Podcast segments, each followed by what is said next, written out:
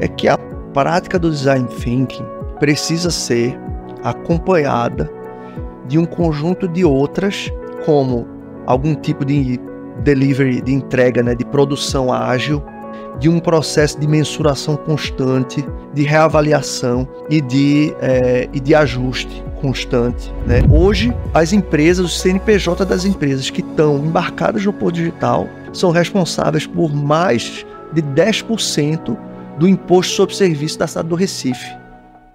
Future Hacker Life Path Future. Olá pessoal, bem-vindo de volta aqui ao Future Hacker. Temos aqui um convidado muito especial, vindo diretamente de Recife, que é o André Araújo. Ele é empreendedor, executivo de negócios e consultor. Ele é bacharel em administração, MBA em finanças corporativas e PhD em design estratégico e inovação. Em 2000, ele fundou a Jinx Playware, que é uma pioneira no estudo e desenvolvimento de games no Brasil. E desde então trabalhou em organização movida a tecnologia, criatividade e inovação. Foi head de empreendedorismo do Porto Digital, né, para poucos conhecem aí, já é um, é um, é um, um polo né, de, de, inovação muito forte lá em Recife. É, e também hoje ele é head de inovação da Mesa Mobile Thinking, que é uma das principais empresas ali do Porto Digital, uma das que mais crescem lá, né? Super prazer aí tê-lo aqui, André. Obrigado, Xará. Tudo bom? Tudo e bom? Foi um, um, bom, bom, uma boa surpresa, né? Ontem tivemos um café, falamos assim, vamos fazer amanhã uma gravação. Acho que aproveitar aqui essa cabeça aqui, pensar é um aqui com a gente aqui. É um prazer. Vamos lá, André. Eu queria falar um pouco do teu background, né? Quer dizer, ele é bem diversificado, né? Fala de administração, fala de finanças, né? Fala de design estratégico, etc. Como é que você vê a importância dessa multidisciplinaridade, assim, né, de, no cenário atual de negócios e a parte de inovação? Ah, essa é uma pergunta interessante, porque muitas vezes a gente, eu acho que uma das coisas mais importantes para quem é, trabalha com, nesse contexto de multidisciplinaridade é que às vezes a gente se entende como, como mega generalistas, né? É, é, a, hoje você não tem mais caixinhas, né? O, com especialidades, né? É, você até mesmo a, profissões que eram muito mais, digamos, encaixotadas em práticas e e culturas muito, muito fechadas, profissões tradicionais como a medicina, como o direito e outras, é, é, hoje é, a, essas, essas próprias definições estão se reinventando, né? A, a, a gente vê isso voltando até para a educação como um todo, é, onde você vê é, pessoas cada vez mais vendo, olhando que talvez formações, educação formal em universidades e outro tipo de formações desse tipo não fazem tanto sentido porque são específicas demais. Isso é muito peculiar, esse ponto que você levantou. Às vezes a gente olha para a carreira e pensa pro passado, pô, será que talvez as coisas tivessem sido melhor se eu tivesse me tornado um mega especialista, né? Existem carreiras muito boas ainda e você consegue mesmo desse ambiente de inovação, de inconstância, né, de mudança constante, talvez é, é, de incerteza, acho que talvez seja o melhor tempo para a gente usar para isso. É, é, a gente pensar, mas existem carreiras também onde ser especialista, mas quando a gente vai chegando dentro desse contexto de inovação né, e de negócios é, turbinados por tecnologia, por design, por práticas de síntese do novo e de uh, pouco respeito, no bom sentido, às práticas anteriormente estabelecidas para construir coisas novas e, e, gerar experiências novas e resultados melhores para todo mundo, né? É, sejam sociais, sejam para clientes, seja para o negócio, para negócios como um todo, seja para governos. É, a gente sente, eu acho que você ter digamos assim, facetas e formações múltiplas é, é muito bom. É, é, eu sofri muito, confesso a você, eu sofri muito e fui muito criticado em alguns momentos, né? E às vezes, na minha própria autocrítica, eu olhei, pô, eu realmente eu não sou nota 10 em nada. Mas aí, em determinado instante, eu, porra, mas eu sou 8 em um monte de coisas, 7 em outras, 6,5 em mais umas 17 e 5,5 e mais umas 30. Cara, eu, eu, eu, todo negócio que eu trabalho, meu único problema é quando, é quando as pessoas tentam escolher um cargo para mim. porque é, cargo é caixinha. E aí eu, eu entro e discuto, eu me sinto à vontade para conversar sobre. É, é, com propriedade, diga-se assim, mas eu, eu gosto, me informo e tento entrar em um conjunto de tópicos que é relevante para de negócios e fazer coisas, e de cultura também, porque isso ajuda também a gente a construir coisas novas, né, perspectivas diferentes. E eu entro e olho para coisas é, que vão da gestão, digamos assim, dura, né, de finanças. Eu tenho formação em finanças corporativas. A pessoa fala: "Você trabalha com isso?" Sim, não. Pô, André, você quer dizer que você é designer? Sim e não. É, você foi formado em administração originalmente. Você é um administrador? Esse eu digo não. É, né, então, assim, você é músico? Né? Eu tenho formação em música também, extraoficial, mas eu tenho formação em música. Né? Eu tive estúdio para gravação, eu tive um estúdio para gravação. Né? Eu sou mestre cervejeiro. É, eu tive um brew pub, eu sei fabricar cerveja muito boa, diga-se de passagem. É, eu não estou mais fazendo há algum tempo, mas eu, eu sou um excelente guitarrista, modesta parte. É, é, quando eu sou confrontado com um problema, um desafio para um cliente, quando eu sou confrontado por uma situação que é colocada dentro de um projeto, dentro de, uma, de um contexto de negócio, todas essas facetas entram e elas me dão oportunidade de me aproximar sob perspectivas que ninguém mais olha ou que poucas pessoas olham.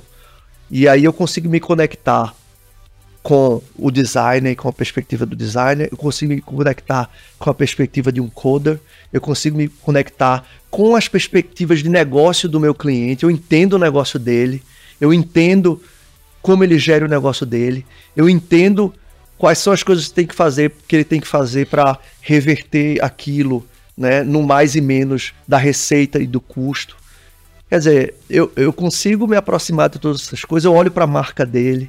Então, assim, quando a gente está construindo alguma coisa na mesa, é, eu, eu trabalho num ambiente em que essa minha multidisciplinaridade me dá possibilidade de entregar o além do óbvio, o além do, book, do by the book. O by the book a gente trabalha em equipe.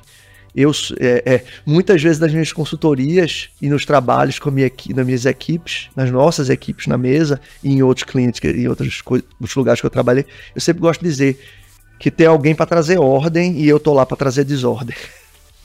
Muito bom. Já que eu sou de Pernambuco, é, trazendo Chico Science aqui, eu desorganizo para organizar.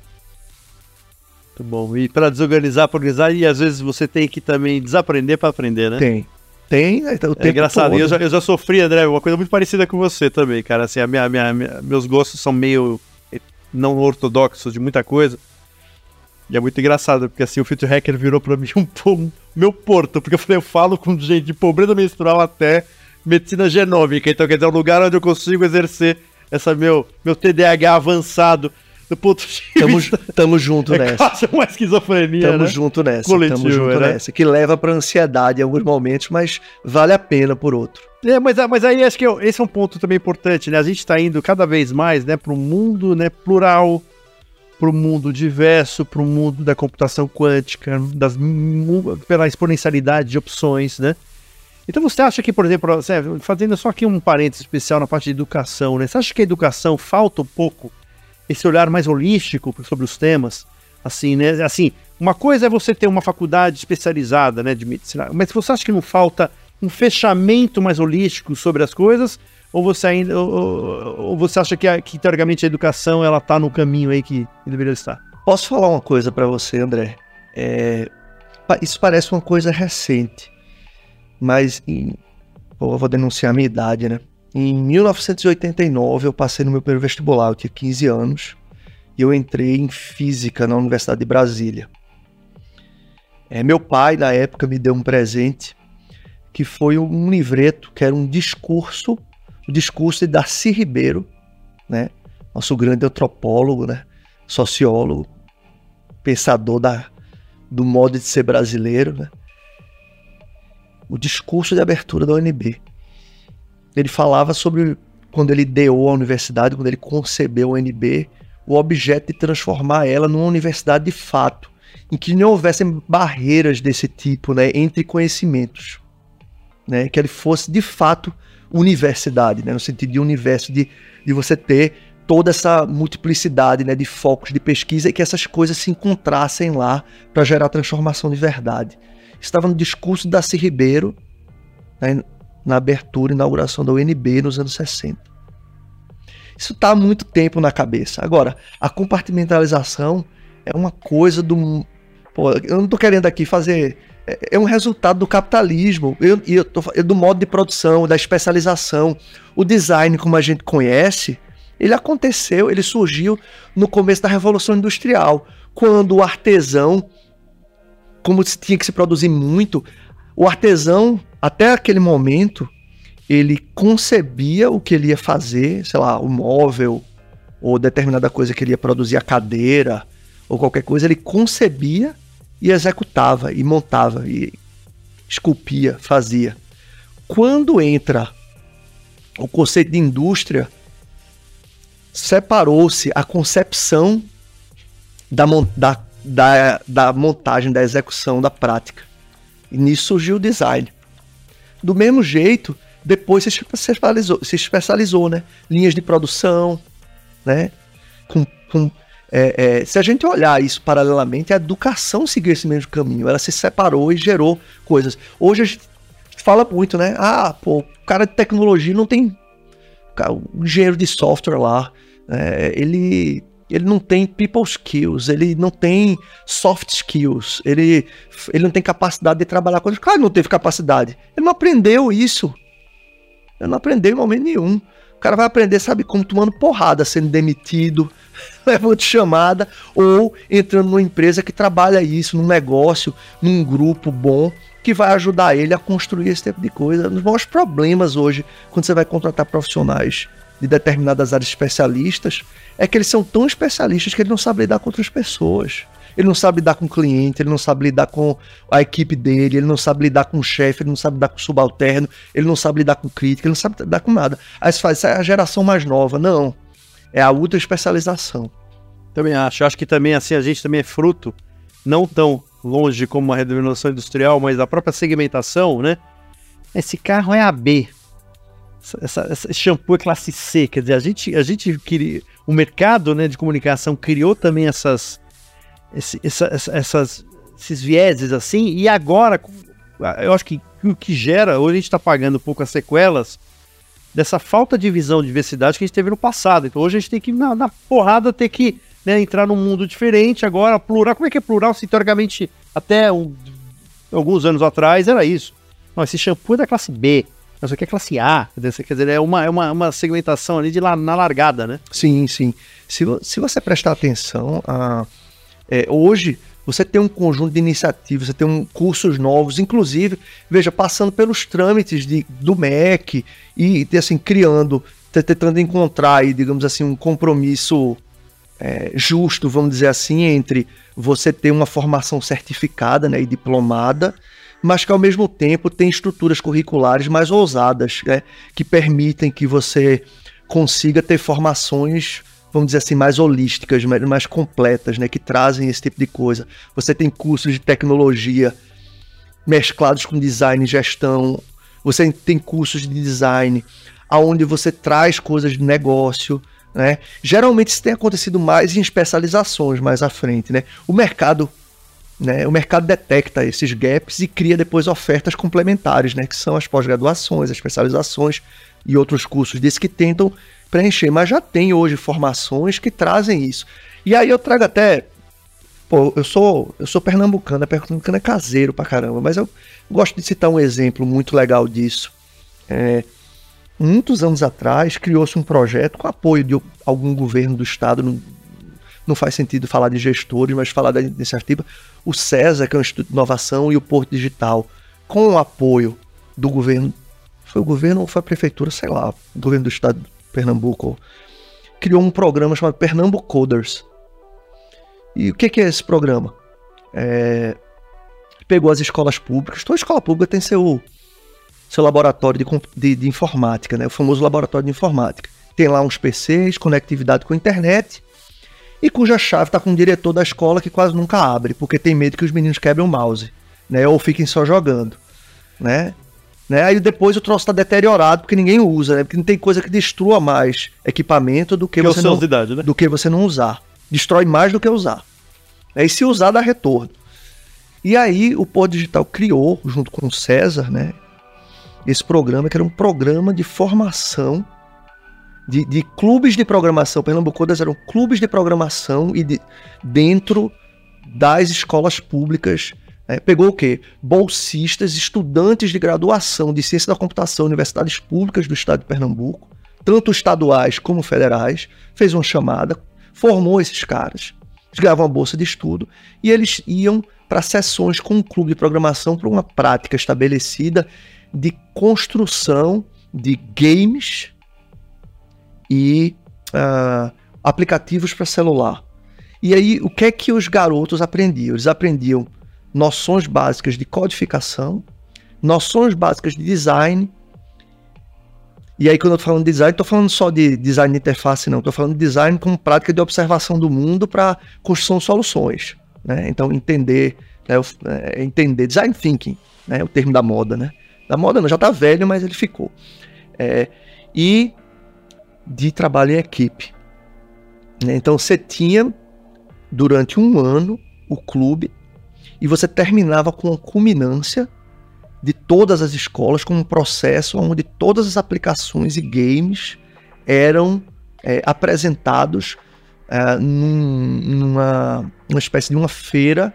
É, Eles fizeram, já fizeram em shoppings da cidade, e aí os estudantes apresentavam, faziam pitches dos negócios deles, tudinho. Eu ainda tô esperando resultados de empregabilidade, mas eu sei, eu conheço assim por casos de pessoas que eu conheço que fizeram esse, essa formação, estão todos ou fazendo esse curso, é, as últimas turmas do Pernambuco todas devem ter uns seis anos mais ou menos, seis por aí, seis. Quer dizer, eles já estão agora terminando, os meninos estão terminando a faculdade. A, praticamente todos entraram nos cursos de design, computação e administração. Todos entraram, sejam públicas ou privadas, todos de escola pública, tá? Entraram. A maioria está terminando seus cursos e boa parte deles está empregada. Né? É, existem maneiras, eu estou falando, existem coisas emergindo, se- seja por iniciativa privada, né? criando cursos novos, seja por é, iniciativas desse tipo que vieram de empresas, né, que vieram de um, de um parque tecnológico como o digital, um ecossistema de inovação. É, mas assim, você tem iniciativas que, como dizer assim, são transversais e estão trazendo essa formação multidisciplinar, sabe? Eu acho, é, é, eu acho isso essencial e a gente precisa que essa geração nova, ah, essa, a gente precisa não, eu acredito porque eu estou vendo isso, essa geração nova ela olha de uma maneira muito mais ampla e muito menos fechadinha para os contextos, seja para a vida individual deles ou para o mundo profissional. E isso pode ser muito bom para a gente. É, eu acho sociedade. iniciativas como essa, né, são fundamentais, né, assim, né, de, de fomento, né, de, de- a gente até discutiu ontem um pouco sobre esse tema, né, desglamour, tirar glamour da inovação e falar que a, no- a inovação pode ser uma coisa possível e que seja acessível, né, tirar um pouco aquela, né, a, a aura do eu, eu- eu- André, eu queria entrar agora num foco especial, exatamente, que é o que você hoje faz, né? Depois eu vou falar um pouco do Porto Digital, mas eu queria falar um pouco na parte do design thinking, né? Que a gente falou Certo. um pouquinho aí. Uma coisa que a gente percebe que às vezes é, teve uma grande explosão nisso daí, né? Já há alguns anos, né? Com a IDO, né? fizeram. Mas o que, o que se percebe é assim, eu não sei se essa é a realidade da mesa, mas assim, é uma realidade às vezes algumas empresas aqui em São Paulo, que você tem um esforço muito grande de vender o conceito do projeto, design thinking, etc. Só que o rollout desse, desse projeto depois internamente na empresa. Poucos são implementados, assim, sei lá, 20% dos, oito, dos 100 que são criados, poucos eles dão continuidade. Aonde que tá? Aonde, isso aqui é uma realidade que alguma, algumas que, que, que eu já vi isso aí de muita empresa falando, né, assim, que ah, como efetivamente não consegue implementar isso aí. Você acha que falta um, a, partir do momento que você tem um design thinking, né, do ponto de vista né, de prototipação, né, você bota grupos, squads, etc. Mas existe um lado também de, que, é, que é preciso de cultura da empresa para que receber esse design thinking? eu acho que isso é 200% cultura da empresa. Na verdade, duas, não é 200 não, vou dizer 199, tem 1% de outra coisa, mas eu, eu vou falar primeiro do 1% e depois falo do 199. 1% é que a prática do design thinking ela precisa ser acompanhada de um conjunto de outras, como algum tipo de delivery, de entrega, né, de produção ágil, né, de um processo de mensuração constante, é, de reavaliação é, e, de, é, e de ajuste constante, né, esse famoso ciclo iterativo que a gente chama, né, de, de medir, construir, né, de, de, quer dizer, de medir, planejar, construir né, e virar esse ciclo constantemente, né? É, que diga-se passagem, é método, isso é um método científico, né? Você faz uma hipótese, você prototipa, você faz o experimento, né? Depois você pega as informações, vê se funcionou. A diferença é que quando você está construindo artefatos usando esse tipo de método, construindo coisas, você tem que ficar girando isso o tempo inteiro, né? E aí, o grande problema é que isso custa dinheiro. E assim, não adianta você fazer né, no, digamos assim, no, no, no primeiro ciclo e depois achar que agora está tudo bem. Primeiro, não está tudo bem porque o processo, o processo tem que ser constante. Então, o processo tem que ser constante, permanente, porque a única coisa, aqui eu vou trazer aqui, você está com a camisa do Foo Fighters aí, né? Eu fui pro show do Ghost anteontem, né? É, vou trazer Rush, né? Tom Sawyer. A letra diz, né? É, ele fala em algum momento que a única coisa constante que existe é a mudança. The only constant thing is change. Então, assim, o contexto, o ambiente, o mercado, isso são, são coisas dinâmicas mais do que nunca, né? O cenário está mudando, o cenário externo, o cenário interno está mudando. O artefato tem que mudar, o que você está fazendo, a solução para o problema tem que mudar. Porque se o contexto, todas as variáveis que geraram você para construir aquilo, que você ideou usando a prática de design enfim, que você usou, você tem usado, ou que você tem usado tarô, não importa. Você usou uma prática, você ideou, você fez, construiu o mundo está mudando o tempo inteiro.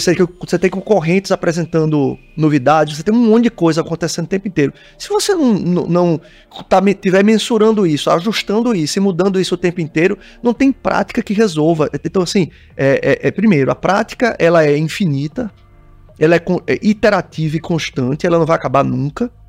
Se você, você pode ter ciclos mais curtos ou mais longos, mas você tem que fazer isso o tempo inteiro. Antigamente você fazia isso de ano a ano, dois a dois a ano. Em administração, antigamente tinha um ciclo PDCA, que é um troço lá das antigas, mas é a mesma coisa. A diferença é que a gente faz isso hoje a 500 por hora. De, de, tipos de negócio digital, você faz ajuste de código, de software, de performance todo dia, ou por minuto ou por hora. Né? É, antigamente você fazia isso pegando o resultado financeiro do ano. Né? Então dá para você fazer 5 PDCA fazendo reunião, discutindo, fazendo plano. Acabou. Você hoje usa dados e tem que girar. Agora, tudo isso se torna inútil se você não tem cultura para abraçar esse tipo de coisa. Então, um, esse, tudo isso que eu falei era 1%. O 199 é cultura. E a cultura vem do empreendedor, vem dos chefes, vem da história do negócio, e vem das pessoas que estão ali dentro, tá? Que precisam ser treinadas, que precisam ser educadas, que precisam comprar isso, né? É, tem gente que tenta fazer a forceps, às vezes funciona, normalmente não. Né? O chefe diz eu quero, mas está todo mundo ali embaixo já sobrecarregado, aí chega pro... não vamos quebrar tudo aqui, Cara, não vai rolar, né? Às vezes, e eu já vi acontecer, a pessoa simplesmente constrói um negócio novo, usa o mesmo nome, em teoria para fora entrega um novo valor, mas o cara retira todas as pessoas e contrata pessoas que estão acostumadas com essa cultura nova que ele quer construir. Né? Eu acho drástico, é radical e machuca, mas às vezes funciona. Né? Para mim, eu sou um cara que gosta de levar né, a equipe que está comigo para esse lugar novo.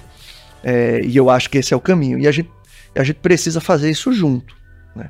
Agora, precisa ter resiliência, precisa ter paciência, precisa ajustar, porque é, não existe caminho óbvio, não existe linha reta e você tem percalços. Porque, como eu falei, né? É, é, vamos lá, vamos lembrar de Garrincha, né? ó, acho que era Otto Glória, treinador né, da seleção, no jogo contra a Rússia, chegou para Garrincha e disse: Garrincha, você vai pegar, você vai levar a bola do fundo e cruzar para trás para Vavar. Disse, tá certo, professor, mas o senhor já combinou com os russos, eles vão me deixar chegar na linha de fundo? Né? É, é, a gente precisa. Quem são os russos? Os russos são aqueles, aquelas variáveis que a gente não controla. Né? O ambiente, o ambiente regulatório, a economia, todas as outras coisas, a concorrência, os substitutos. A gente precisa olhar para todas essas coisas quando a gente está trabalhando um projeto desse.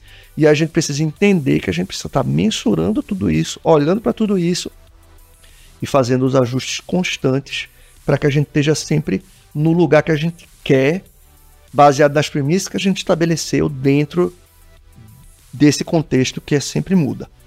Como eu falei, antigamente talvez desse para a gente fazer isso por semestre, por ano, ou a cada dois anos. Talvez ainda existam mercados em que isso seja possível. Mas hoje a tecnologia e a dinâmica permite que a gente faça isso, talvez em tempo real, para determinadas circunstâncias. E é aí que é, a cultura precisa estar pronta para isso. E quando não vem uma, uma, um cliente que você percebe claramente que isso ainda não está resolvido?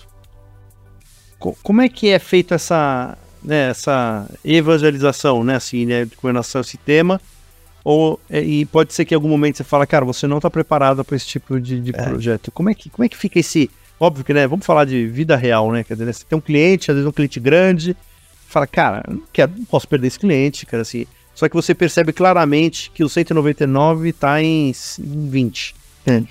E você fala assim, eu não posso também falar pro cara, vai embora para casa, quer dizer, como é que, como, como, é que você, como uma empresa né, focada em design, quer dizer, você, você fala assim, não, pera um pouquinho, sabendo que às vezes é uma empresa grande, que eles vão ouvir alguma parte do que você vai falar? Geralmente, é, é, o que a gente desenvolveu na mesa para fazer, para tentar gerar e para tentar gerar uma situação que permita que a gente consiga construir isso de uma maneira melhor é, primeira coisa é tocar um, um, processo preliminar antes da gente fazer qualquer coisa que envolva, digamos assim, design e código de uma maneira mais sólida, tá? É a, é a gente tentar quebrar as pernas dele.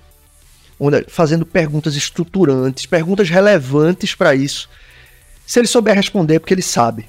Se ele não souber responder, é porque ele tem gaps. E quando Claro, a gente precisa fazer isso de maneira educada e a gente precisa fazer isso de maneira construtiva, é muito importante. A gente está fazendo aquilo para ajudar ele a construir algo de fato que, é, digamos assim, atinja o dado objetivo estratégico que ele tem, o problema que ele tem para resolver, buscando o retorno que ele quer ter naquilo. Certo? Seja, seja um, um, um, produto digital interno, um produto digital para o mercado, um produto B2B, não importa. O que importa é a gente chegar para ele e de uma maneira digamos assim, metodológica, assim, cuidadosamente é, construída, fazer ele mesmo se certificar que o que ele acha que tem que ser feito está correto. E aí, nesse processo, quando acontece que, assim, veja, inevitavelmente vão aparecer gaps mesmo as maiores, mesmo com os melhores e maiores clientes e os mais interessantes. Alguns não gostam de serem questionados e acabam indo embora, mesmo a gente tentando fazer. Outros contratam processos para a gente, né? A gente para junto com eles, é, digamos assim, é, ter mais certezas. É, é reduzir a quantidade de dúvidas e ter um conjunto aceitável de hipóteses para a gente trabalhar. É, é, e quando a gente consegue esse, a gente entende que a gente já tem um cara bom, um cliente bom, né? Um ou uma cliente, né? Um grupo interessante para trabalhar com a gente. É, porque uma coisa muito importante, eu, eu, eu aprendi isso com o Silvio Meira, muitos anos atrás. Silvio Meira me disse assim: existem clientes, não importa o tamanho deles, que precisam ser demitidos. Cliente também se demite. E é, muitas vezes nessa nesse momento inicial em que a gente está conhecendo, a gente descobre que eventualmente a relação não vai ser bem sucedida por, por essa razão. Porque talvez ele não esteja num grau de maturidade tecnológica, de negócio, de inovação, e que talvez a gente não consiga fazer o steering dele, né? Conduzir ele para dentro de um eixo Cultural, que, né? que a gente julga. Isso, o steering é cultural, né? A gente precisa fazer um processo de aculturação. A gente precisa fazer um processo de tornar, fazer as pessoas acreditarem nesse tipo de visão, entender os conceitos que estão sendo propostos e não só façam, é muito importante isso. É, em nenhum momento a gente tenta fazer com que o cliente faça o que a gente quer. O que a gente faz é construir um processo que habilite o cliente a tomar as decisões baseadas nos subsídios gerados pelos processos e pelas atividades que a gente conduziu com ele. E, essa, e esse é o melhor caminho, porque aí a gente vai junto. Aí é quatro mãos. E aí a coisa anda. Quando aquele time encargo daquilo, quando a liderança, quando quem tem poder decisório, quando quem tem poder executivo e quando quem tem a capacidade dentro desse cliente é, tá mais ou menos da mesma sintonia. Mais ou menos porque a gente tá falando de pessoas, a gente tá falando de áreas diferentes, às vezes multidisciplinares trabalhando, que tem objetivos diferentes. Mas quando isso tem uma certa, um certo, uma certa concertação, né? Ele tá, eles estão harmoniosamente ou, é, em, como uma banda, assim, fazer mais uma analogia musical, a gente consegue construir coisas bem interessantes com eles. Muito bom. Vamos lá, vou dar um pulinho agora pro, pro seu trabalho que você fez no, né, no, no, No Porto no Digital, Ponto Digital, que acho que deve ter sido uma experiência muito legal, né? Deve ter sido uma e principalmente assim, né? Como é que é desenvolver, né? Toda essa essa um grande um centro de excelência, né? De, de né, na parte de inovação, de, co, cocriação com startups, etc. Longe dos centros, né? Os centros mais nervosos comerciais, né? São Paulo, Rio de Janeiro. Conta um pouco dessa tua experiência aí de, desse desenvolvimento, assim. É, é, essa é uma pergunta interessante porque é, eu estou no Porto Digital de uma maneira ou de outra, no ambiente, no ecossistema do Porto Digital, até um pouco antes da formalização do nome do que era Porto Digital. Né? Mais uma vez, entregando minha idade, né? mas eu tô. É, eu- eu- é, assim, minha vida profissional, minhas realizações, muito do que eu. Assim, fora. Eu tive um, um período antes, mas assim, eu diria que minhas grandes realizações e tudo que me faz como profissional aconteceu de uma maneira ou de outra com o Porto Digital, dentro do Porto Digital para o, e também para o Porto Digital. né? E isso para mim é, é um motivo de orgulho, né? É, Eu olho para a jornada e, e vejo como foi interessante, mas é, eu tenho um, um senso de que eu participei, eu participo e eu espero poder participar ainda por muito tempo é, de um agente de mudança é, grande, de mudança social, ah, de transformação de uma economia. né? É, e eu digo não de Pernambuco somente não, eu acho não só de Recife, não só de Pernambuco, mas do Brasil. Não falo nem de região nordeste só. Acho que o Porto Digital é um ativo de transformação do Brasil. Tanto que é referência hoje, né? O estado de Goiás, né? o governo do estado de Goiás contratou o núcleo de gestão do Porto Digital para fazer um processo de transferência de know-how para a construção de uma estrutura, de um conceito similar no estado de Goiás. Eu acho isso maravilhoso, pô. Maravilhoso. muito bom. Hoje, hoje eu entrevistei o Jefferson, né, que é o, é o CEO do Parque Tecnológico São José e também foi contratado por Campo Grande para fazer. Então, assim, esse intercâmbio é fundamental, né? Quer dizer, é assim. a gente precisa fazer precisa isso. fazer isso. Sabe por quê? Porque esses ambientes de inovação, eles contaminam de maneira positiva a economia e as outras indústrias regionais. Porque a capacidade, digamos, tecnológica, de inovação, ela começa a, a- a entrar em serviços e em novos negócios gerados aqui dentro, mas que resolvem esses problemas. Porque, obviamente, tecnologia não é fim, tecnologia é meio. Inovação é inovação é, é- é- é- e levar inovação é atuar dentro dessas cadeias de valor, dessas indústrias para fazer essa diferença, né? E- então assim, quando você tem esses grupos, tudo que está ao redor se beneficia e a economia muda. Muda para um monte de coisas, muda pelo valor gerado, muda pelos salários, muda pelas carreiras que mudam, muda pela economia, pelas perspectivas de futuro das pessoas da cidade. Eu vou falar algumas coisas de Porto Digital interessantes. Em 20 anos, o Porto Digital hoje é responsável por mais de 10% do. Hoje, o, o, as empresas, os CNPJ das empresas que estão embarcadas no Porto Digital são responsáveis por mais de 10% do imposto sobre serviço da cidade do Recife. Acho que deve estar perto de uns 15%. Veja, e, e, e os CNPJs, né, as empresas em número, das empresas que estão dentro do, do, ecossistema embarcadas, no que a gente chama de embarcadas no Porto Digital, é, não devem ser 1% dos CNPJs da cidade do Recife. Isso é transformador. O salário médio dessas empresas é muito maior. Eu não tenho esse dado exato, mas assim, o salário médio é muito maior do que o médio da cidade. E mais, o faturamento per capita né, de cada colaborador do Porto Digital, ele é mais de uma dezena de vezes maior do que o colaborador médio de um CNPJ na cidade do Recife. Isso é transformação.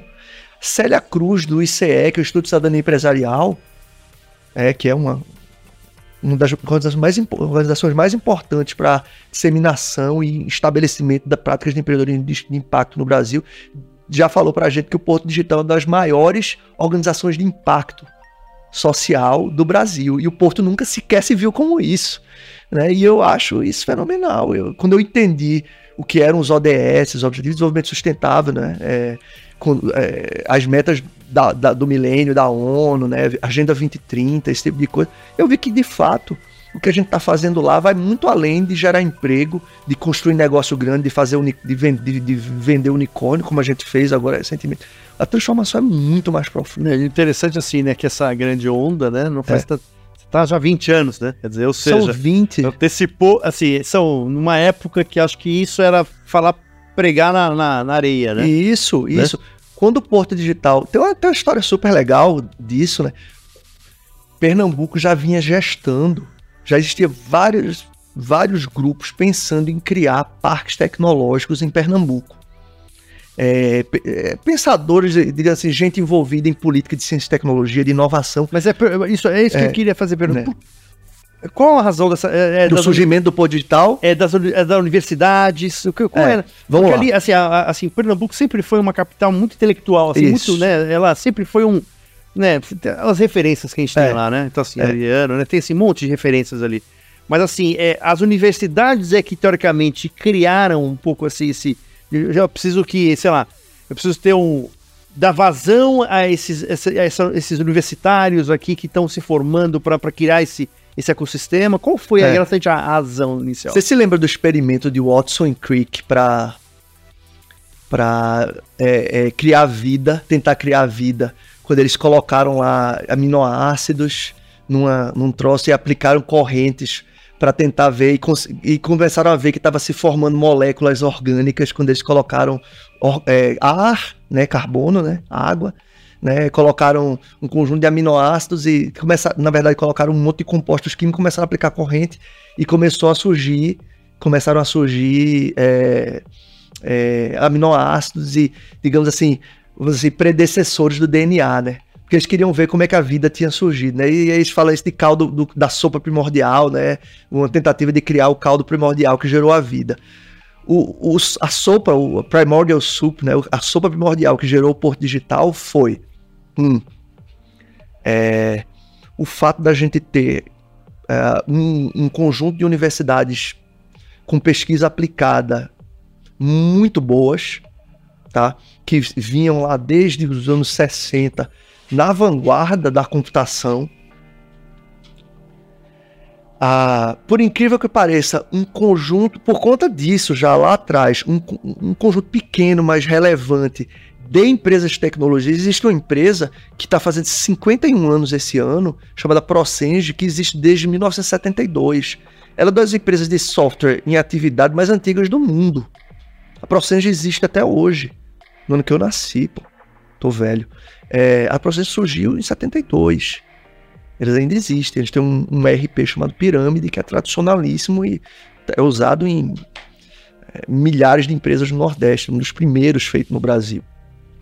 Né? Então você tinha, você teve a, a, a Elógica, é, a, a, que produziu o Corisco, que foi um dos primeiros computadores, hardwares é, produzidos e fabricados no Brasil, ainda nos anos 70 para os anos 80. Né? Você tinha pô, a Cobra, que fazia coisas que era uma empresa pública, né? É, você tinha algumas outras, é, acho que a, a, Cobra. Então você tinha aí um, um, um conjunto desses. Você tinha pesquisa, você tinha também o Banorte. O Banorte acho que chegou a ser o, sei lá, segundo, terceiro maior banco do Brasil, né? E o Banorte, você tem uma ideia, o Banorte tinha uma tecnologia poderosíssima.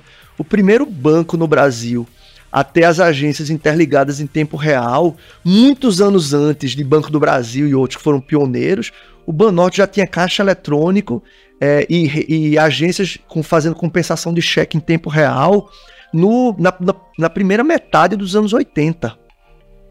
Então, assim, você tinha um conjunto de iniciativas de tecnologia empresarial, quer dizer, fazendo negócio, você tinha um time de pesquisa, você tinha gente lá como Silvio Meira e outros pioneiros, nos anos 70, orientando a, o próprio, a, própria, a própria pesquisa aplicada na Universidade Federal de Pernambuco em uma programação orientada a objetos. Quando o Java apareceu, a, a universidade, assim, a, o ambiente de pesquisa no mundo que tinha mais produção acadêmica para isso era o Centro de Informática da Federal de Pernambuco, era o FPE. Então você tinha aí, ok, esse conjunto você já tinha gente pensando em parques tecnológicos em Pernambuco, mas pensando nos anos 70 para 80, começo dos anos 80, já tinha gente pensando nisso, mas para eletrotécnica, seguindo o exemplo do pioneirismo né, de Santa Catarina, né, que de certo modo tem incubadoras desde os anos 60. Se você olhar com um pouco mais de. Santa Catarina tem incubadora nos anos 60, praticamente. Ela já formalizou nos anos 80. Mas, de certo modo, a cimento do que veio, do que veio a ser isso rolou lá no final dos anos 70, 60, né? Mas aí você chega e tem o... É, aí, aí, ok, já falei o que? De um pouquinho de iniciativa de poder público tentando criar estratégias para criar ambientes onde você constrói empresas inovadoras, né, ligadas à tecnologia. Tudo bem, hardware, não era software, mas era hardware. Software, já com negócio de software estabelecidos e hardware em Pernambuco, e pesquisa aplicada, beleza que é que tá faltando? O que é que tava faltando? Tá faltando uma crise. Tava faltando uma crise. E aí você chega no fim dos anos 80. O que estava acontecendo? Brain drain. Não tinha. Não tinha emprego. Não tinha desafio. Começo dos 90 também, está? Não tinha emprego não tinha salário nem desafio para a gente sendo formada no Centro Federal. Você tinha também a Universidade Católica de Pernambuco, outro curso espetacular. Quer dizer, você tinha brain drain, todo mundo indo embora, não tinha gente, não tinha nem. Os, os professores estavam preocupados, os pesquisadores da Federal estavam preocupados de não ter gente para substituir eles. Você tinha é, as empresas em situação difícil, você teve a, o Grupo Bom Preço também, que era gigante, né? Tinha uma área de tecnologia enorme foi vendido na Bacia das Almas para o grupo, o grupo holandês Huawei Road, zerou a área de tecnologia, centenas, milhares de pessoas demitidas. O Banorte, naquela crise do Proer, desapareceu do dia para a noite. A área de tecnologia foi toda indo embora. No governo Fernando Henrique surgiu a lei, surgiram a, a, a, surgiu a versão mais bem sucedida da lei de informática, né? E, é, e com direcionamento de recursos para o Nordeste. Esse caldo aí juntou pesquisador da Universidade, da Universidade Federal de Pernambuco, executivos e profissionais que saíram do Banorte, que saíram do César. E foram empreender? E, e, e quis, queriam empreender, se juntaram e construíram o César. Centro de Estudos de Sistemas Avançados do Recife. Acrônimos, tá? A gente é viciado em acrônimo no ambiente digital. E aí criaram o César. O César surgiu captando projetos de lei de informática, no início para a Motorola, para desenvolver coisas em Java 2ME. E aí a brincadeira começou. O governo do estado viu o sucesso do César, já tinha projetos para construir parque tecnológico. Vamos construir um parque tecnológico para esse negócio aí, que esse troço vai dar certo chegaram a contratar, fizeram uma chamada, uma, uma licitação para contratar uma consultoria para ajudar na montagem do plano. Lá atrás, pra, na primeira tentativa disso, isso foi um pouquinho antes de Porto Digital, até a consultoria de Michael Porter, né, um dos papas da administração estratégica de tudo, chegou a participar da, da licitação, perdeu. É, eu adoro essa história. É, Deve ter cobrado ao é, futuro. ele perdeu. Não, mas aí o que aconteceu? É, você teve alguns gestores em um governo específico, aí eu posso citar nomes, Cláudio Marinho, que era secretário de Ciência e Tecnologia do governo de Japa Vasconcelos, viu esse troço e disse, esse, esse troço aqui vai dar certo. Surgiu o Porto Digital. Surgiu o Porto Digital. Como uma organização privada, sem fins lucrativos, que recebe, que se qualificou como OS, quer dizer, que, per, que permitia ele receber recursos públicos, mas que tinha um conselho na qual o governo não era majoritário. Em outras palavras, o Porto Digital ele, ele era o que a gente chamava de tripla hélice, tripla hélice, tripla hélice, mil perdões. Ele era, ele era, tinha uma, uma hélice era governo, outra hélice era indústria, a outra era academia. E a gente criou uma quarta que era a sociedade. E esse conselho, então ninguém era majoritário, todas as coisas tinham que ser pactuadas, não se mudava gestores nem nada por indicação política, e você tinha um plano estratégico que foi seguido. Por isso o Pô Digital deu certo. Porque há 20 anos a gente faz. A gente conduz estratégias, constrói planos estratégicos de 5, de 6 anos e executa eles como. Não vou dizer que é como uma empresa, não. A gente executa como uma organização que faz política pública, mas com a resiliência de quem não precisa trocar gente porque mudou um mandato. E com visionários em cima, criando, é, é, criando as estratégias, como Silvio Meira, como Cláudio Marinho, como um conjunto de outras pessoas tão relevantes que fez tanta coisa lá. Engraçado, né? Você vê o que tantos projetos poderiam ter, né? Esse, esse, esse sucesso, né? Da, de, se deixasse que tivesse um, esse projeto de visão de médio e longo prazo, né, né? Hoje você escolhe, né? O Porto colhe, né? Todo esse trabalho de 20 anos de consistência, né? De, de, de... Então você imagina quantos projetos que são boicotados pelo lado, às vezes, para político, né? Ah, porque não foi eu que comecei, então vou interromper, vou criar uma coisa parecida e, e você não tem continuidade, né? Não, e até mesmo a troca de gestor. Ah, não, cara, quero imprimir a marca da minha gestão. Desculpa, porra nenhuma. Marca de, imprimir marca de gestão, a gente tem um plano estratégico, tem que seguir ele. Eu fui contratado, quando eu trabalhei lá, eu fui contratado, eu era um funcionário CLT. Chico Saboia, Francisco Saboia, que é um dos grandes responsáveis pelo Poder Digital ter chegado, porque não basta fazer um plano estratégico bom, você tem que executar. E Francisco Saboia, modesta parte, montou uma equipe espetacular. Ele hoje é presidente da Embrapi, né, é, que é um, um, ator importantíssimo nessa retomada aí do investimento e fomento à tecnologia, à, à inovação, né, para o país, que é tão importante para a economia, como a gente pode ver pelo exemplo do Porto Digital, e é importante para todo mundo. Mas assim, a equipe da gente era fenomenal. O Chico Saboia chegou para mim quando ele me convidou, eu tinha saído da Havas, que é um grupo francês de publicidade, a gente tinha um laboratório de inovação no Porto Digital, e Chico Saboia me encontrou, a gente foi tomar um café, e ele disse: Eu quero você para ser o coordenador das divisões de base do Porto Digital. Dos velhos eu cuido eu. Eu cuido eu. É, Pega os novinhos, você. É, o, o, o teu trabalho é ajudar a construir as novas empresas do ecossistema. E eu tenho um orgulho danado de ter, sei lá, tido 200, 300 negócios passados por programas de iniciação. Eu digo assim que os, esses programas iniciais de empreendedorismo, né, pré-incubação, incubação e até mesmo aceleração em algum nível, são muito mais programas de formação do que programas de construção de negócio. São programas de formação de pessoas, no fim.